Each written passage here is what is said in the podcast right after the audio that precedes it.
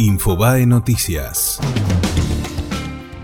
Se esperan más restricciones cambiarias tras las elecciones en medio de una fuerte caída de reservas. El stock de dólares en poder del Banco Central cayó otros 883 millones de dólares y finalizó en su menor nivel en 28 meses. Con este escenario parece casi imposible mantener el límite de compra de 10 mil dólares mensuales por individuo.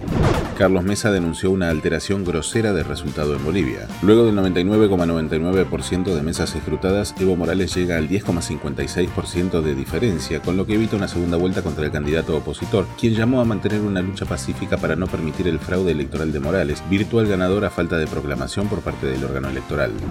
Michelle Bachelet enviará una misión de la ONU a Chile para examinar violaciones a los derechos humanos. El gobierno de Sebastián Piñera invitó a la alta comisionada de la ONU para los Derechos Humanos a que personal de su oficina viaje a Chile para conocer de primera mano la situación en el país tras varios días de protestas antigubernamentales.